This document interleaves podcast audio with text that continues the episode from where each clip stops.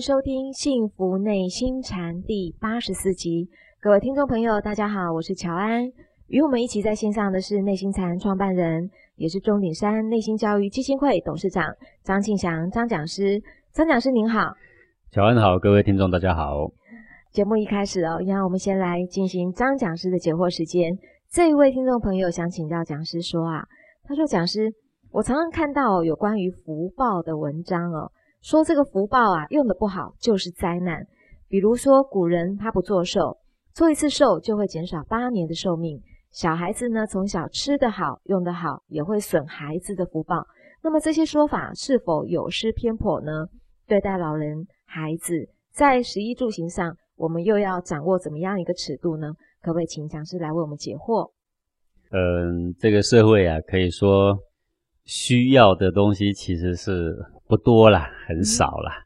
但是想要的呢，很多很多。啦，不成比例的啊。是的，有时候同学呀到钟岭山上两天的禅学呀，嗯，那么两天我们给他禁语嘛，不能说话啊，是，然后也不能带零食啊。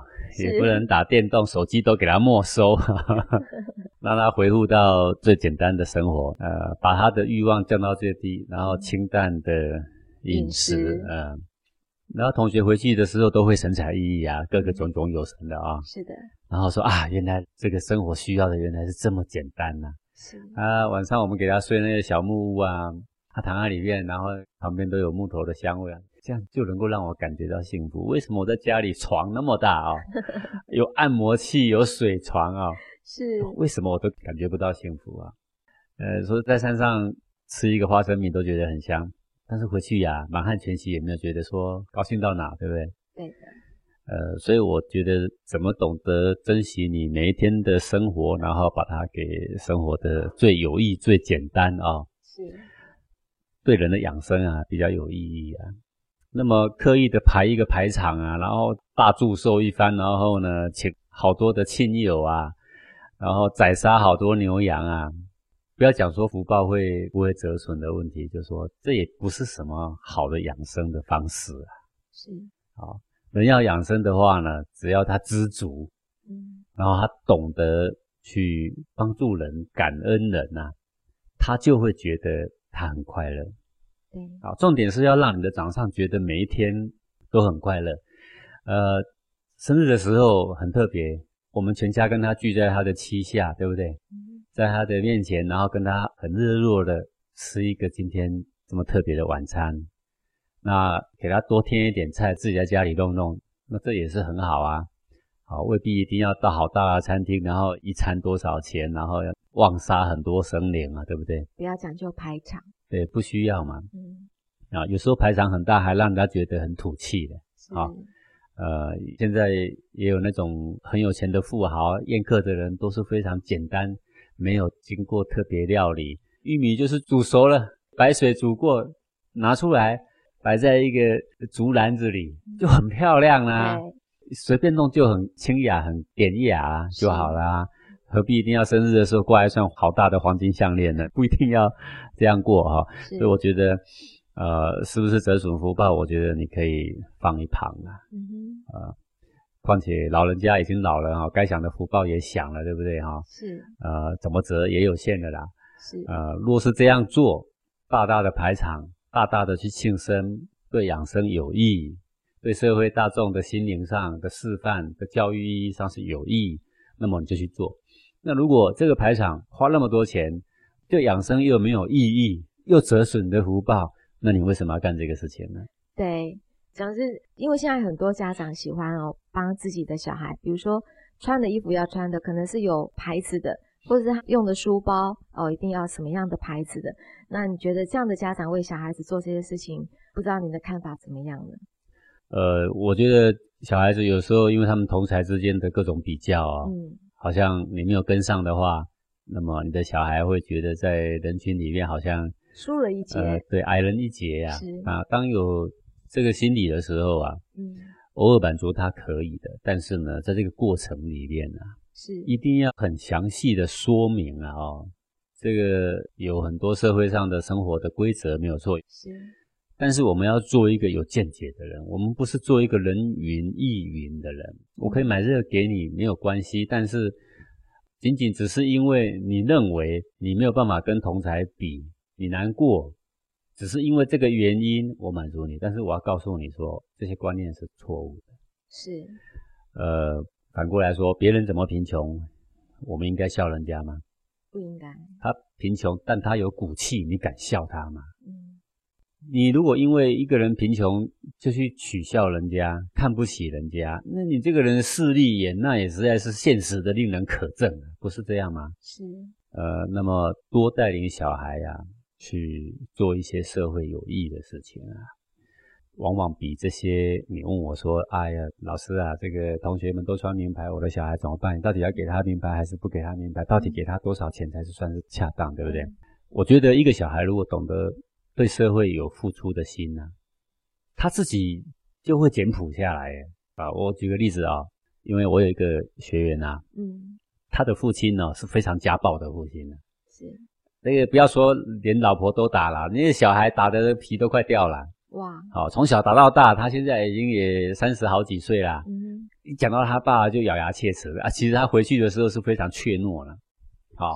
那他就跟我聊天，他说：“其实他想一想，他爸也很可怜呐，从小到老哦，小时候被宠坏了，然后到老的时候，现在一个朋友都没有，因为他脾气很坏嘛，对不对？”他讲是啊，我怎么劝他？我说：“你要说道理，你爸肯定比你会说啦。嗯，你要叫他迈开步伐说我们去跟人家交朋友，他现在什么朋友都没有人愿意跟他交，他一定也很倔，他也会告诉你说我不跟他们交了。嗯，那你问我说，那你怎么办呢？对啊，啊。我说：“那你可以做的就是让你的爸爸对人有付出的价值。他因为他付出而感觉到自己的价值的时候，那个心软下来之后啊，你讲什么才会有用？那我怎么让我爸爸心软下来？我说很简单啦，带着你爸爸去便利商店买东西，买完了来，你把它投到那个。”人家在募集发票的那个热捐箱是吗？啊，现在很多社会公益活动就是募集人家的发票嘛。我说这个单位是在做好事的，他们有必要这个发票。嗯，我们帮助他们一点，来这个发票呢，你把它投在他箱子里，随手就可以做这件事。多做几次，你爸会说干嘛这样？我们自己拿，对不对？是。你说爸没关系，举手之劳我们可以帮助人家。是。好，你牵着他的手，你把它投下去。他说这样就行嘛，不说哎，多做几件嘛。比如说常常在吵架，他说爸，我们不要吵架，这礼拜天啊，啊，我有时间，我将要带你到这个哪里哪里去走走啊，而不是说海边，还是说我要去爬个小山啊。你看你爸有有一点年纪了，对不对？那我说，那你带他去的时候，你记得哦，你带一个袋子，这个袋子干嘛呢？叫装垃圾。你说哦，那我爸。喝完东西空罐子随便丢的，我说不是不是不是不是捡你爸的垃圾。我说啊，你去爬山，你爬山的过程你不要捡垃圾，下山的时候你看到哪有垃圾，来你跟他爸说，爸爸那里有一个垃圾啊，有人丢在这，没关系，我们呢随手拾到，我们把它带下山。好，来来你先捡给他看，然后待会你故意在捡的时候啊，你说啊爸那个比较远，那个跟你比较近那一块啊，你帮我捡过来，他就帮你捡过来。你要知道了。你一直捡没有用，你要让你爸去捡呐，制造机会让他捡。好好，那你一捡，哎，结果呢，你爸也一捡，他就发现他在做好事情了。去海边，你看没关系，带一个热车袋，你常常去捡捡捡捡，然后他就内心就开始温暖起来了。你不要以为不可能了，人哦，凡事为己的时候，心就冷冰冰了。当他懂得为人的时候，他的心就柔软下来。是啊，我孩子很小的时候啊。对我还是很皮呀，好，每每天都在讲说他跟他姐姐争，我就呢跟他们出去的时候啊，如果路上看到有那个乞丐啊，嗯，我就拿五十块给他，来来，弟弟，拿去给那个乞丐，要很尊敬的，是，好，那要很尊敬的，啊，他就拿去就恭恭敬敬的，那乞丐有个碗嘛，对不对？你多做几趟，然后我们劝他说，以后你积你的福报，我跟你讲，你就是。任何时候你碰到什么乞丐，你就给他五十块，有零钱就给他。他说啊，万一碰到假乞丐怎么办？我们真布施不怕假乞丐，嗯哼，对不对？好，做做做。哎，像最近我就发现说，我的小孩从来没有拿过发票回家啦。那他妈妈也觉得很奇怪啊，他不是说要去买什么，说要去买什么，怎么都没有看到发票啊？是。他就问他，他说都捐在那个人家那个募集发票的那个箱子里。嗯。哎，各位你这样一听就知道说，他的善念其实是已经被适当的取发出来。那一个内心有想要帮助人的人，他内心会冰冷到哪里去？嗯，不会呀，不会。对。对，讲师，所以你刚刚讲的意思是说，如果一个人他是为了自己，那那个心是冷冰冰的，就算你在跟他讲再多的道理，其实没有用。在这个社会上不断计较的就是我的得失。是。那我们刚刚是在讲说，小孩子要名牌。嗯。你一直跟他讲说，名牌其实是没有什么价值，名牌只是冠个名，然后变得很贵。你现在讲这些没有用的啦。没有用的。对。但是只要他懂得去关爱别人，他开始懂得惜福，是。懂得祝福别人的时候。那他对自己的欲望，他就会看低。那时候你讲什么，就变得很容易接受。是的，培养小孩子有对别人有付出的善念，啊，对自己有知足的认识，比什么都有用。是，这个时候就算你买名牌给他，把名牌穿在身上，他也不觉得说这有什么好高人一等，因为他已经变成他不是浮华的了。是。不是虚荣的人，那做教育呢，一定要做很根本。为什么今天不是一个什么专家？然后你请问我说，讲师啊，他要一个什么名牌包，他要一个什么名牌的化妆品，一个名牌的帽子？请问我该怎么跟他讲？那个重点不是在当下怎么讲，我也没有那么好的口才，说把他讲死马，讲成活马，把他讲到他不要，要不然就满足他嘛。你有钱就满足他，你只满足他，这小孩子一辈子也毁了。为什么一个虚荣到底的一个人不是毁了吗？嗯，对不对？所以要提前做教育，要把重要的人生观要给小孩，要启发小孩的善念，是要让小孩懂得尊敬别人，懂得看别人有成就要替为人高兴，是，对不对？是，好，懂得自己要谦卑，懂得自己要知足，这是古人他追求幸福的妙方啊。对，我们现在把它看得毫无价值啊。对，啊，我们现在好多好多专家都在给你回答这些题应该怎么回答，那些题应该怎么回答。问题是你的内心你没有把它给架构好，观念架构在一个基本的错误上面。纵使你再有再高的技巧，你没有办法让这个小孩幸福啊。是你辩论的时候可以赢啊，问题是人格上面的基本的人生观没有树立好。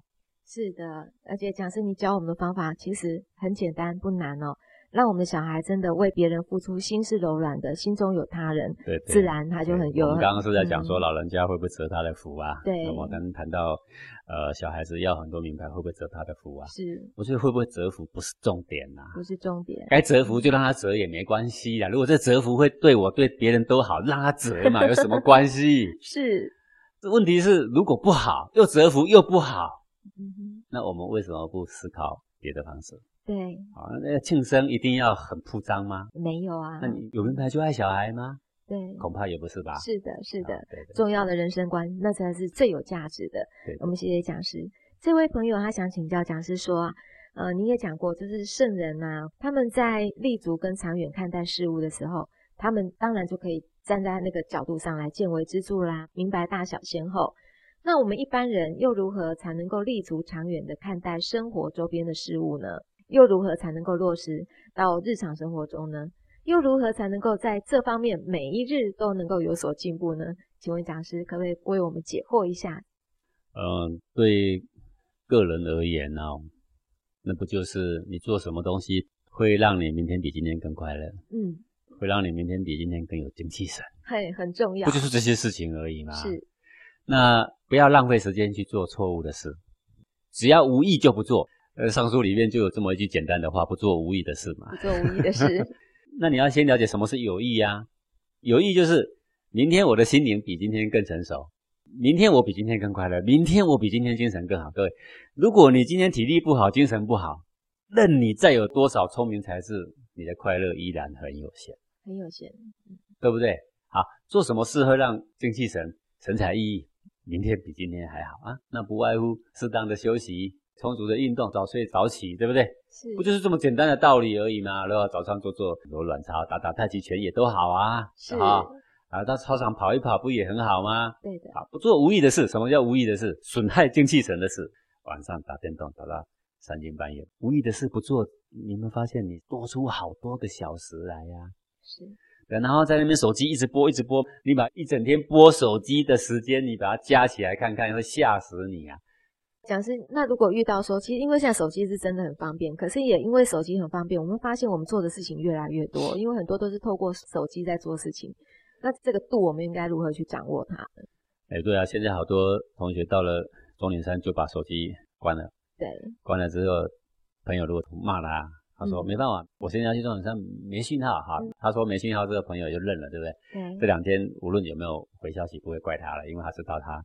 收不到信号是啊，如果你在一个收得到信号的地方哦，然后你没有回哦，他说你态度实在很恶劣，是你是怎么对待朋友？你一点 诚信都没有，对啊，是这样子。呃，这个科技越发达，手机出来之后，到底你有没有更便利呢？你说有啊，我很便利，便利之后我的竞争力就比别人强。世界上不是只有你一个人有手机，大家都便利的时候啊，你的便利跟谁比？嗯，不一样吗？一样，一样啊。那我比你快，你还要比我快，你有没有发现啊？我真想回到以前的时代。以前呢，一个人出了门哈，有没有电话？没有电话呢，你要等等他回来了才能跟他讲一件事，是，对不对？后来就有公共电话，公共电话呢，他要定时在公共电话打电话回来啊。后来就有 B B call，对不对？对，我们可以传讯要给他哔哔哔哔哔哔哔，他不能跟我们讲话，但是他可以找公共电话打电话回来，知道有人来找你了。就是联络一个事情都很久，但是联络一个事情很久，虽然比现在没有效率，但是大家都是这样啊。是，你做生意也是这样，我做生意也是这样啊。是，所以我竞争力并没有输给你啊。是，那你说好，那我要竞争力比你快，所以我要发明手机。好，你手机一出来之后，大家也都有啦。是，那你到底比谁快？你有没有比谁快？没有。反正我们以前呢，讲一件事情中间，我们有好多等待时间，我们可以休息。我们可以轻松。现在没有短兵相接这个指令出去，我马上要回报。你有没有发现呢？你被逼得跟陀螺一样的转。对，虽然很便利，但是好像要被绑架了哦。对，你个假便利，炸我们的精气神，炸精气神，对不对？对对对对，便利是假的啦，因为便利是跟谁比嘛？大家都便利，你没有比较便利嘛？假便利，假便利呀。对呀，他只是把指令变得短兵相接啊。自从这些便利了之后，你有没有发现忧郁、躁郁翻好多倍？以前哪里有这种病？是，对不对？好，所以人生啊，看远一点哦，我觉得不外乎就是怎么样保住你的精气神，你才会快乐。你怎么样保护别人的精气神啊？你才算功德。是，好，你做任何事情，你说你觉得对别人好，问题是残害他的精气神。我觉得这不是叫做功啊，也叫做过，对不对？自从这个贾伯斯啊，啊，内地叫乔布斯啊，是发明了 iPhone 啊之后啊，近视眼的人翻几倍，啊对不对？手机成瘾的人翻几倍啊？嗯，我不觉得这叫做什么功德，没有错，他改变了人类的习惯，但改变人类的习惯往坏的地方去，算什么功德啊？到底有什么好歌功颂德？我想不懂这一点。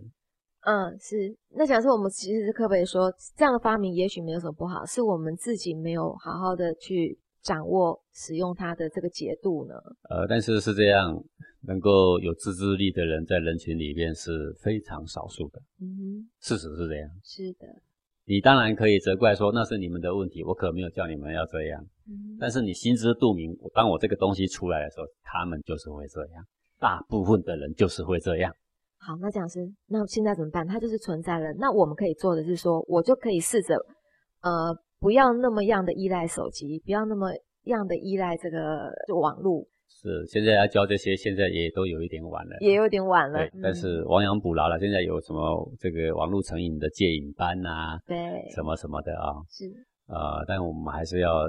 对家庭啊，对小孩还是要一些基本的教育啦。是的，这些教育呢都要讲在前面呢。是的，是。呃，让他们知道说跟家人相处的时间很重要，不一定要一直看手机。你真的一直看手机，那只是一个习惯问题。是。你少看不会少接几笔生意啦。是是。就算少接几，只要你比以前更快乐，那也没什么不好啦。是。好啊，少接那几笔也不一定说你就肚皮就养不活了啦，也不一定会这样子啦。是的，好。那除了这些小的问题以外，我觉得是人生古圣先贤哦，他们会让我们觉得说他很有智慧啊。嗯。呃，原因是他站在天道的角度来看人呢。是。什么样叫做天道的角度来看人呢？意思就是说，他是站在永恒的生命的角度啊，来看他的生命。是。那假设人的生命是永恒的，那做人几十年就像火石电光一瞬间。嗯。你如何用这一瞬间把握更长久的永恒？这个是圣人的智慧的所在。那我们现在的人认为说，人死了嘛，什么感觉都没了。所以你所把握的，你所争的，那就是眼睛张开的这几十年嘛。那所以他的视角就变小了。人死了什么都没了，那极乐享乐主义就会出来。能够贪，能够污，我就尽量贪，尽量污，反正拿来的就是我的。这个就算没拿成功，反正最后坐牢就坐牢嘛，就那几年嘛，反正就是这一辈子嘛。对他就会呃陷在这个陷阱里面。那古圣先贤不是这么看，就说。虽然这一辈子是很短暂的，纵使我受苦没有关系，但是我要把永恒的生命的光辉打造出来、锻炼出来。嗯，他是用这种视角啊，是在看他的生命，也在看众生的生命。嗯，啊，所以会让人觉得说啊，非常的有智慧。是，好，然后他的高瞻远瞩，总是那么样的深远呐。当然这样讲的话，古圣先贤那都是有神论的。好，他不认为这辈子活完了，他的生命就是死了。讲这个，我觉得自己也是有神论，我觉得这样子会比较公平啊。如果是只有一辈子的话，那我这辈子我就会尽己所能的去做比较没有良心的事，比较会去做啦。是，对，呃，但也不是说用一个有神论呢，然后来欺瞒社会大众啦。嗯，古圣先贤呢，他们是通天彻地的人哦。是，呃，这个空间不只是我们这这一个空间嘛，对，还有别的空间的。众生还存在的，是的，这个是视角不同，所以产生呃，我们的智慧就变成不同啦。是视角不同，嗯，谢谢讲师。那如果是这样说的话，因为我们有个学员哦，他的父亲最近因为意外哦，然后受伤，那被这个医生他来宣布说，极有可能就是会成为植物人，所以想请教讲师，那么这个人他会变成植物人，那他的法身还在肉身里面吗？这个时候再跟他做沟通，他会有觉知吗？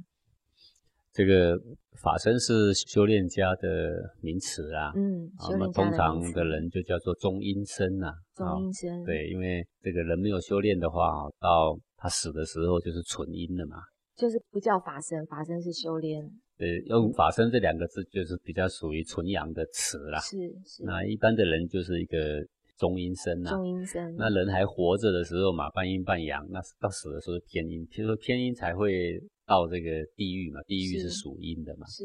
那如果稍好一点，阳气盛一点，在世的时候为人正直，那么阳性就重。那心地开阔的人，阳性就重。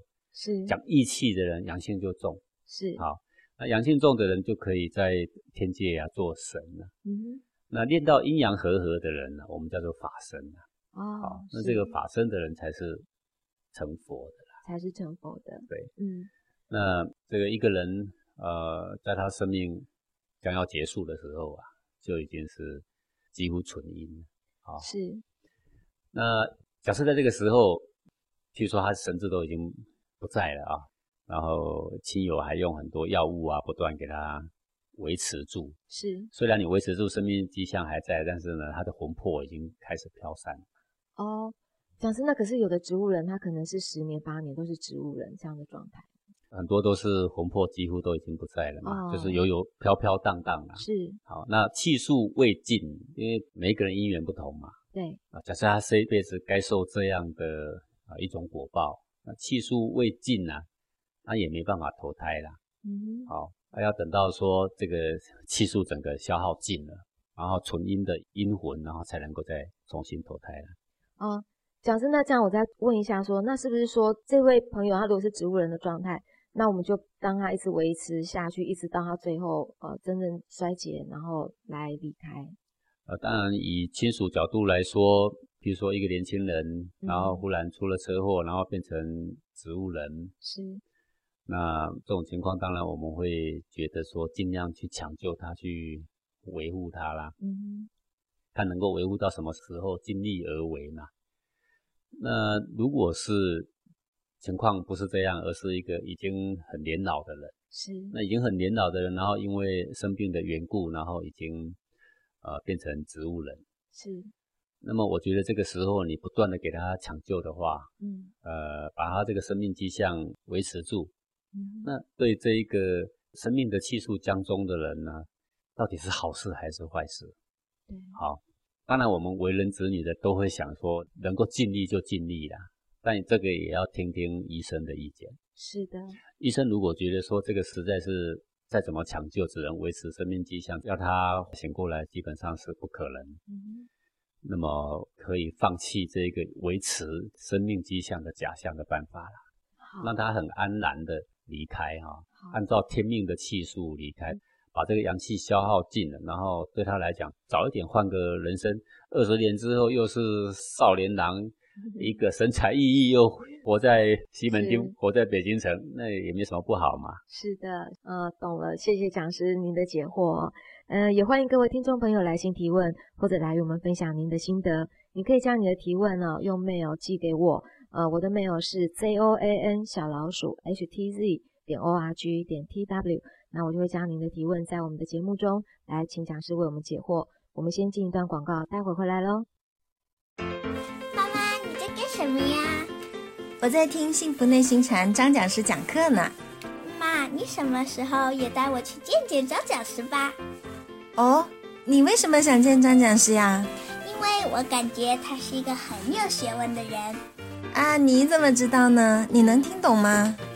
我听不懂，但是他让你改变啦，变成越来越有耐心的妈妈啦。那你的老师一定学问很好。嗯，我也想跟他学习。哦，原来是这样的。嗯，你怎么区分学问好还是不好呀？嗯，当然啦，有学问的人很多，但是只有能让你的耐心变好或者态度更好的才是好学问。如果你不仅没改变，而且经常嫌弃别人，不喜欢别人，那就是学坏喽。哦，原来在你眼中，你是这样判断妈妈学得好，学问是好的还是坏的呀？对呀，妈妈，而且不止你一个人是这样的喽。虽然我不懂你学的是什么，但是你脾气变好啦。也肯陪我啦，做饭也好香好香的，家里也好温暖。这就是因为你耐心更好啦，我每天在家都感觉很幸福。所以你学的是好学问，哈哈哈！谢谢宝贝的肯定，你让我知道了学学问，首先是让身边的亲人受益，让大家因为我的改变而生活更幸福，这才是学到了。好的学问，对吗？是的，妈妈，我长大也要去跟张讲师学习。哈哈，好啊。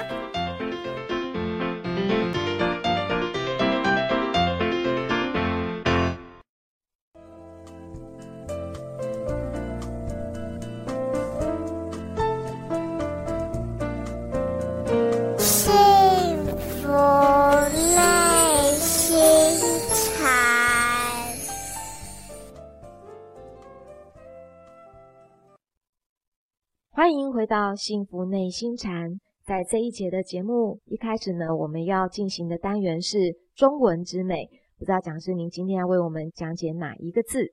好，今天来讲一个很平常的字啊。好，这个字呢就是“是”，是不是的“是”，真的很平常哎，是不是的“是”，每天都要用的啦。对，呃，不知道一天要讲几遍啦。是啊，对啊。那么这个“是”呢，它是怎么写呢？上面一个“日”啊。然后下面呢，这个字啊，是其实是一个正正当的正哦，正当的正，正确的正。嗯，那这个正呢，它总共有五笔呀，是，就是象征五行。五行对，就是在人来说，仁义礼智信啊，在天地来说呢，就是金木水火土。那这金木水火土都俱全了，平衡才叫做正。那如果你偏阴偏阳啊，偏金还是偏水，那它不平衡、不综合就不正。这个中华民族的概念哦，就是凡事以综合为美啊。你看我们吃这个植物来说啊，你如果天天吃辣椒哦，你就会觉得火气很大，对吧？对。啊，如果你天天吃柿子啊，哦，那就非常寒冰哦，啊，吃多了牙齿打颤了，咳嗽哦。对。对不对？这个就是到底呃，这个阴阳五行啊，偏阴偏阳啊，每一个人不一样。这个小孩子如果出生八字一看，哇，火这么旺。哎呀，这个人动不动就骂人，哦，那平衡才是好。所以金木水火土，然后呢平衡，那平衡又不是死平衡，它是动的平衡，这样叫做动的平衡。各位，你看这个正哦，虽然是正，但是呢，它下面这两撇啊，脚是抬起来的，有没有？对，像要走路的样子。是，这什么意思呢？就是像走路的走，对吧？你刚才走路的走呢，它下面也是这样，脚抬起来，正在走。对，那个字形啊，是的，所以它不是摆的正正的，好，摆的正正的平衡，虽然也是一种平衡啊，它不是真正的平衡啊。各位，你看一个鸡蛋哦，你可以把它竖起来，它很平衡，不能有一点风吹草动啊。你要风吹草动，它就垮了。它这个平衡啊，只平衡在一瞬间呐，一个条件下，任何条件，别的条件都不行。可是你看一个小孩子啊，很会玩。这个篮球的篮球一转转在一根手指头上啊，咻咻咻一直转，它是动的平衡，它还可以呢转转转，然后人还可以倒立过来也是转，横过来也是转，然后背后也是转，有没有？对，球都在它的这种的平衡就是动态的平衡，动态的平衡。这个五行的平衡，怎样的动态的平衡呢？就是它是相生的，好循环的。这个木呢就生火。火呢就生土，土生金，金生水，水又生木，它是相生的、循环的，啊，呃，轮流的，轮流的，啊，运转不息的，这个呢才叫做真正的正，而不是枯木死灰般的。那么四的上面呢是个日，日是什么意思呢？日就是阳气。哦，阳气，阳气，对，这个阳气呢，带着头，然后呢，五行呢，在里面呢，不断的运行，凡事都是阳气带头就对了。这个乾道变化，好，各正性命，易易经的乾卦的断词啊，这么说的，阳气领导变化，就好像各位你驾着马车啊，这个马来带着车，还是车带着马呀？马带着车，好，要马带着车，这个车才有希望啊！车带着马的话，往后拖，那就是要坠到悬崖去的啊！对，对不对？好，那个是古代的例子，我们举个现在的例子来说啊。好，那现在你开车要不要一个卫星导航啊？要，要啊！开飞机也要一个导航啊！啊，不然天也一样颜色，海也一样颜色，迷路了，到底你往哪里去啊？是不是要一个东西导航？对，飞机再怎么精良。引擎再怎么样马力强大，如果没有那个 GPS 的定位的话，你要往哪里去？好，那这整个 GPS 呢，就是它的阳，阴要跟着阳走啊，才会有希望。对，阴是什么？那一部飞机就是阴呐，跟着谁走啊？就那个 GPS，是卫星导航系统。他才能够带你去要去的地方，对不对啊？对。好，那倒过来就要发生乱世啊！那千里马要往哪里跑？那要听谁的？听骑在它上面的那个人啊。嗯，对不对？是。好，这个人本身就喝醉酒了，都要把马骑到哪里去？嗯。好，所以上面要有一个羊当头，下面这五行才不会错乱，运转起来呢。才会顺畅，才会符合天地的自然，吻合天地自然之道，才叫做是是。是不是？是。是，这个时候才能说是。人生的智慧所学的，就是怎么样顺应天地的自然之道，而从中得到好处而已啊，不是这样吗？是。哦，我们就说早睡早起身体好嘛，古人不都这样说了吗？是的。你偏偏早上都在睡觉，睡到下午还起不来，到傍晚开始开始有精神才起床，晚上神采奕奕去拼夜店。这个五行啊，走是走，它不是阳气带头啊，它是阴气带头，它是逆着干的。这个人不用三年呐，你看他的脸呢，就跟死人差不多啊。结果就会变这样，对对不对？是神色昏暗呐，好干什么都没劲呐，只有去夜店有劲，萎靡下来了。对，就人再怎么聪明，你跟天拔河，你拔得过吗？我们常常说人定胜天，人定胜天。坦白讲哦，有几件事你胜过天呐？人人都不想死啦，有谁胜过天呐？没有，没有啊。人人不想老啊，有谁胜过天呐？没有，这么大的事情都没有人胜得了。你说有啦？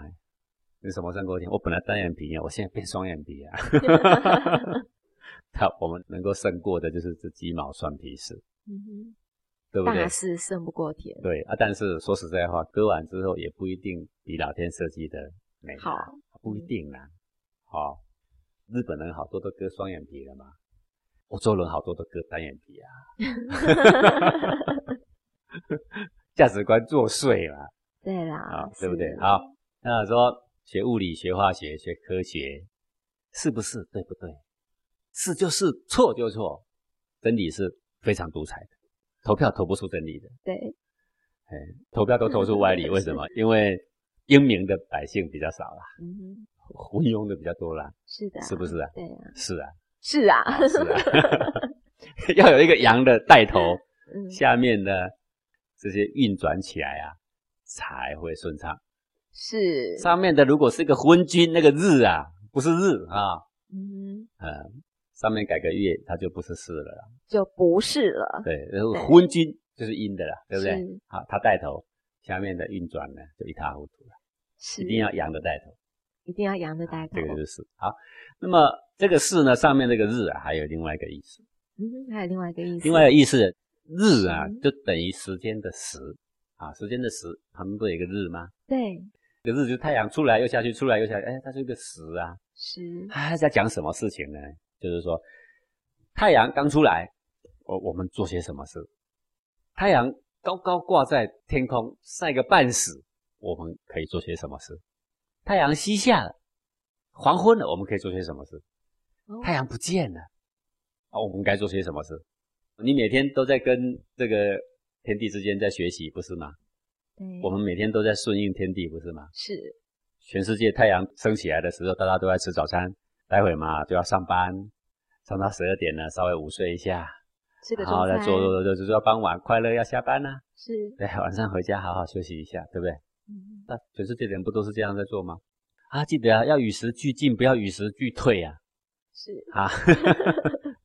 今天过完，哎，明天感觉又成长。今天过完，哎，明天身体感觉又变好。不要今天过完到明天，明天感觉身体更差，到后天比明天要更差。太阳依然在往前进，时在进，人怎么样？人在退啊？对，对啊，那就不是啊。嗯，是是什么意思？与时俱进啊！再好的学问都要看时机办事啊，才是事啊。比如说，想说什么是理呢？该谦卑的时候啊，我们就要谦卑啊。是。该平常的时候就要平常啊。是。该要抗的时候就要抗。是抗哪一个抗？不卑不亢的抗。嗯，有的时候又要卑，有的时候又要抗。为人什么时候要平啊？什么时候要不卑不亢？该不卑不亢就不卑不亢，该谦卑就要谦卑，该要摆出一副气象堂堂的样子就要气象堂堂。你说，哎，有这个道理吗？哎，这个你不是都教人说要很谦卑吗？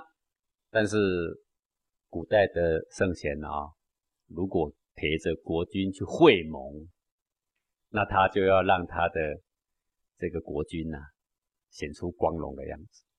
哎，不是谦虚哦，搞清楚哦。如果一个臣奉国君之命，带了什么样的这个命令出使他国，他出去就代表他的国君，他绝对不会摆出卑懦的样子。不行，对他该抗，这个时候该抗抗。我的意思就是说。气象堂堂，不是跟人家对抗的抗啊，是对抗的抗，少掉手字旁啊，对对，少掉手字旁。抗的意思就是说气宇轩昂，气宇轩昂，该气宇轩昂就气宇轩昂。嗯，各位你看，古人见到皇帝都下跪，对不对？对。啊，唯有武将见到皇帝不下跪，他是单跪，最多就这样。如果临战场也不跪，就是直接比手势，然后拿出他的枪或机试镜，就这样而已啊。该抗就抗，气宇轩昂。对，嗯，啊，就以我们现在社会来说，一个外交官出使了到他国去，他出去他也是气宇轩昂。对，还有你看各国的元首到他国访问。你有没有发现一件事？你有没有仔细看？几乎都不鞠躬的。对，就两个人，哎，我国跟他国两个人就站直挺挺的，然后握个手，然后也不会多甩两下啦。是，就这样简单的握着，然后呢微笑。你有没有发现这样？对，如果是这时候鞠躬就不合理了。他如果一个鞠躬，另外一个不鞠躬呢？哎，就失了国格。失了国格。所以该看就看。譬如说我是国家元首，我都站得这样高高的，对不对？好，但是我今天去拜见我的老师。你要不要鞠躬啊？要，你要鞠躬，嗯，对不对呀？是。那跟一般每天见面的人，你也不必特别一直鞠躬啊，就平平的，不卑不亢，不卑不亢。好，是不是词不同，作为就不同？然后你问他，我做的对不对呀？好不好啊？很很好，对，老师这样做是不是？是，是。懂得与时俱进，嗯，才会是是。交给你一个谦卑，结果呢？你已经做了国君的使节，你出去还卑躬屈膝的样子，都丢了你国家的脸呢，有没有？不是。好，嗯，说啊，你学错了，对，对不对？那个答案不是这样，嗯，哎，那个死脑筋呐，没有与时俱进，没有与时俱进。对，学而时习之嘛，时不同，作为就不同嘛。学问啊，最快乐、最有趣的就是时不同。哎，它就不同，它的机趣就在这里，所以叫做学而时习之嘛。好，所以你看这个“士”这个字啊，阳气带头，五行就有次序啦，就顺畅了，迈开步伐开始走啦，有没有？如果这个“日”把它解释成时间的“时”。那么下面呢？哎，它就走起来，它走起来，它不能下面写个正。各位，如果日下面写个正，哎，那就不是四哦。下面那个正要走起来，走起来什么意思？与时俱进，时不同，作为就应该有所不同。好，那个人家才会说：“哎呀，你真是达人呐！”啊，是，对呀，讲是。真的太精彩了！这个是不是的是我们每天在讲，包括这一节的节目，我不知道各位听众朋友都已经听到我讲了几个“是”这个字哦。原来它是那么样的，呃，有一个深意在，就是说与时俱进，然后要以阳气来当这个头。对，那阳气是什么呢？就比如说一群乌合之众，总要有一个有智慧的人来带你嘛。啊，那个有智慧的人就是阳嘛。啊，那既然是我们智慧比人家差，我们就算阴嘛。嗯，阴从阳就有希望。就哦，那个我干嘛阴呢？啊，马车不跟马走，不然跟谁走呢？嗯，飞机不跟 GPS 走，不然你跟谁走呢？是自己闯吗？闯到海里也是闯啊，对不对？对啊，就是呃，人有时候面临到你不懂的东西，要谦卑一点。是，哎，那个以前呢，孙中山说啊，说群众是盲目的，盲目的，要不要有一个明君来带领他？那是需要啊。对，很重要。以前的昏君昏一个很简单啊，百姓把他轰下台。是，现在不是现在的百姓是昏一票啊，昏一票。昏君好处理，我请问你昏民怎么处理啊？没有羊带头，必定乱的一团糟。对啊，只有跟随欲望走了。是，而且听讲师在跟我们讲学问，真的非常有机趣。谢谢讲师。那接下来我们要进行的单元是见微知著。不知道讲师，你今天要用什么样的一个案子来为我们做说明？嗯，好呢，我这个今天呢谈一个呃最近的一些教育的课题啊。是这个世界上呢，可以说从来没有一个国家的一种教育部啊会干涉小孩子说啊，定定功课一定要在家里做家务啊。嗯哼。但是最近我看到了一则新闻啊，倒是令我眼睛一亮啊，就是中国的教育部它。发布了这个义务教育学校管理标准，然后呢，在里面明确规定啊，家务劳动，家务劳动纳做小学生的作业，这个让我眼睛一亮。为什么呢？因为这个几乎逆着现在所有的家长的习性。现在所有的家长都认为说，小学生你们都不要劳动，你们把书练好就好了。对呀，对不对？是不是每一个家长都是这样？嗯哼，恨不得他的小孩子赶快给我练第一名，你家里什么都别做，你的碗我都帮你洗，你的衣服我都帮你洗，通通帮你打理好了，你只负责练书就好。虽然是你这样子想，但他会不会说只是练书就好？不会的，他是去打电动的。对他不会说只有念书，他不会只有念书就好了。但是你很怕他时间不够用，对不对？那这个可以说是一个很好的一个创举，但是这个做法，那我认为呢是吻合了所有古人对小孩的教育的方针，并且呢，我要用一个现代的一个学术研究来作为呼应，因为我觉得这个做法是非常非常的好。好，美国的哈佛大学呀，曾经做了一项长达二十年的一种追踪调查。那么这个调查是调查什么呢？就是爱做家务的孩子跟从不做家务的孩子，就是各方面的成就来做比对。是跟踪二十年了，这样的一个学术研究不是短的时间的，二十年很长的时间，很有耐性，很精微的去做这个统计啊。那么之后发现说。不做家事的小孩呀，他长大之后，他的失业率高出喜欢做家事的小孩啊，失业率高十五倍，十五倍啊！各位，十五倍，你不要只是想一个数字，十五倍是吓死人的数字哎，嗯，对不对？用一百个人就是爱做家务的常常找到工作啦，对，不做家务的几乎常常找不到工作了，是失业率高十五倍，十五倍啊！当然，爱做家务的里面也有人失业，但那个比例少的很多很多。再来呢，不做家务的，他的犯罪率比常常做家务的呢高十倍。十倍，各位呀，这些数字你听起来都麻痹麻痹没感觉。我告诉你，只要高两倍就不得了啦，懂吗？是高几倍你知道吗？十倍。好，再来，谁会赚钱呢？那个只负责读书都不用做家务的呢，他的平均收入要比爱做家务的呢要少百分之二十。啊，百分之二十就是五分之一喽。嗯，对不对？差蛮多的。对呀，再来呢，离婚率跟心理疾病的罹患率，不做家务的呢，相对比较高，就是他反而内心的空虚啊，比那个常常做家务的更空虚。所以不做家务没有一样好的啊。呃，就是跟做跟做家务来比，嗯，没有一样哪一样是特殊的。对，没有比较特别的好。对，那纵使他花了时间去做家务，去跟家里分担义务。他没有哪一项是比较差的，对，对不对？那你从这个数据上，应该我们的家长就要非常的警醒，不要奢望你的小孩只读书把书读好，这是一个非常非常错误的观念。你应该树立小孩的是一个为自己承担，啊，负起自己应尽的义务，啊，该担的责任你要担得起来。这种气概，如果你培养得出来。让他能够理解的话，那他出社会，他其实是就算他书少读一点，就算成绩差一点，他其实工作机会不会比人家差，高很多，对不对？因为他会承担，嗯，他懂得去解决问题，是好这样。那么孩子不做家务呢，在这个统计里面，他还容易出现有几个问题呀？啊，这几个问题我应该要了解一下啊，就是这个孩子如果没有最基本的。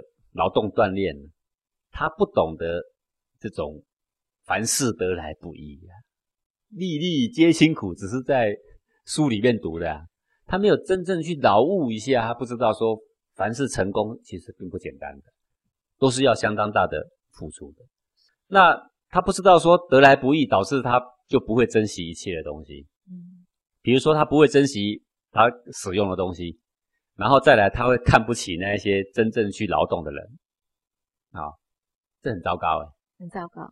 对，这个整个社会的进步是劳动者所提供的，嗯，但是呢，他却瞧不起劳动的人。对，那为什么现在的这种宅男宅女宅在家里这么多？那原因是在哪里呢？就是他瞧不起劳做劳动，他又领导不了别人。他也没有那个智慧去创新到说，我想出来的东西就这么好用，idea 就这么好，你们都跟不上，你们就得用我的意见。他也没这个智慧，叫他去劳动，他又看不起，但他其实是可以靠劳动来过日子的、过生活的。但是只要一个人在这个社会里面，只要愿意劳动，哪里有找不到工作的？对不对？是。随便一个建筑工人，一天起码有两千五百块台币啊。嗯。那两千五百块，你算算看，一个月三十天多少钱？算高薪的。但是七万是跑不掉的啊。很高薪。好，那而且都找不到工人呢，那些工人都被逼到没时间休息呢，对不对？啊，只要愿意付出，哪里有说找不到？但是问题他瞧不起劳务工作啊。是。好，然后再来这个劳务的实践呢，它其实是学习知识跟了解这个认识社会的一个很重要的途径。那你不去落实这个劳务的时候，你就失去这种实践跟学习，对不对？是。啊，他不能主动去观察、去体会。好，这个是他会跟社会脱节的原因。那再来劳务的学习呀，它是跟他自主的能力、自立自强、自立的能力呀，它是有绝大的关系的。啊，这个现在有些小孩子的国中毕业、高中毕业，连水果都不会削，嗯，的父母还希望说这小孩子出去能够去跟人家比呀，比什么比呀？啊，那现在好多小孩子，你给他。一颗水果，他不晓得到底要不要削皮，在大家在那边讨论半天。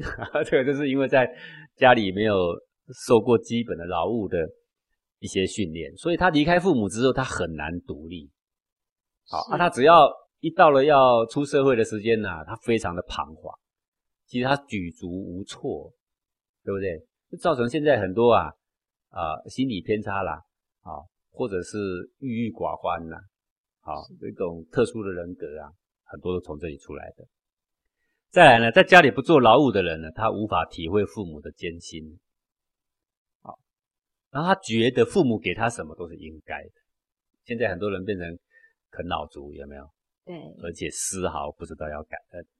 好，这个原因呢，各位想想看，它产生这么多的负面效果。那我们应该想想，为什么我们不让我们的小孩早点投入家庭的劳务呢？你到底希望他一个自主？独立的人格有可以解决问题的魄力，这个比较重要，还是在那边死 K 书呢？那况且话说回来，他真的就那么听话，就在那边 K 书吗？我倒不觉得是这样。那么我们现在的这个教育体制啊，很多啊都是从这个欧美而来啊，但是我觉得有一点可惜呀。这个可惜的地方就是，你既不认同古典传统的。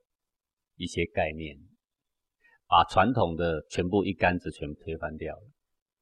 然后西方引进的东西呢，只学到它的皮毛，真正它的精髓呢，其实我们并没有把它给转移过来。嗯没看到真正没有看到，我们只看到哦，他们很崇尚自由，他们可以让学生自由发表意见。我们古时候的私塾的那些老学究，也不是不让学生发表意见呐，不会的呀。好，也会鼓励他们呢，有各方面的思想，但是最后要告诉他什么是对的呀。好，那不如我们来看看这个美国的小孩呀，美国是很民主的小孩了，他会不会让他的小孩说从小到大呢，他都呃不用做家务？嗯，这个美国呢有一个小孩子做家务的一些计划啊，嗯，那那么这个计划里面，竟然我发现非常讶异啊。他从九个月开始啊，然后一直到青春期啊，他都有给他规划，对，规划说他可以参与是什么样的家务。那我就很好奇啊，九个月，九个月能够干嘛？好，对，那九个月到两岁的小孩，可以给小孩一些简单的指示去做，比如说啊，把自己这个尿布啊，把它丢到垃圾箱里面，对，像这样可以做很简单的事情啊。好那譬如说两岁三岁的小孩啊，那么可以家长的请求下帮家长拿些东西呢？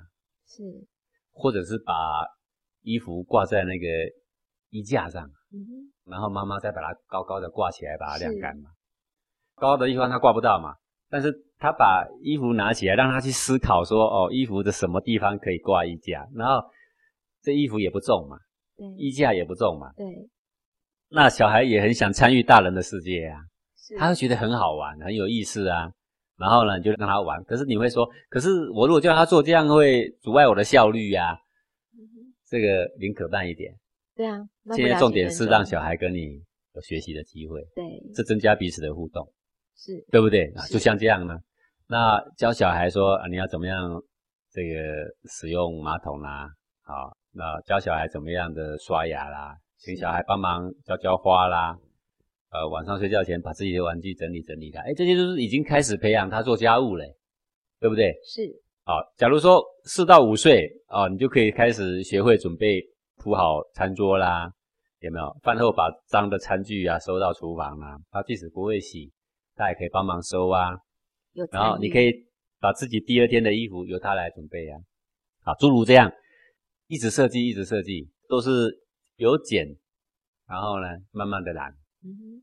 然后中间的过程就是一直在突破这个小孩子他自己的障碍。他每学一样东西，学完他就会有成就感。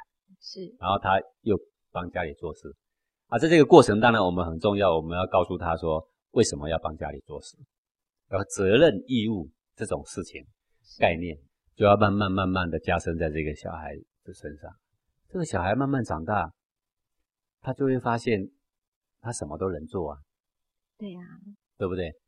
然后他亲自做，他就会发现说哇，真的凡事都得来不易，嗯，没有想到说。这个我妈妈这么辛苦啊，对不对？是哦，没有想到说要完成一件事情，其实是煞费周章的。那我们在引导他这样子来帮助别人，来感恩别人，是不是会更容易体会？对，好，那刚刚只是举例啦，当然你可以把你家庭的一些琐琐碎碎的事情可以做的全部写下来，嗯，然后你现在的小孩子现在几岁，适合可以做的是哪一些？是啊，然后那一些呢，请他帮忙。好，在帮忙的过程呢，我们还还要跟他做一些教育。好，那这个小孩以后出来才有出息，最好是十六岁、十八岁，能他能够外面做个简单的工作，虽然是赚一点点钱回来，但是让他去试，让他去学习独立，而不是寄望着父母的资产去维持他的下半辈子，这是多么不切实际的一种期望。是，对，不要小看这个做家务，它是我们做教育很重要的一环。我们谢谢讲师的提醒，我们感谢讲师今天的空中讲授，也感谢各位听众朋友的收听。我们下星期同一时间空中见喽，拜拜。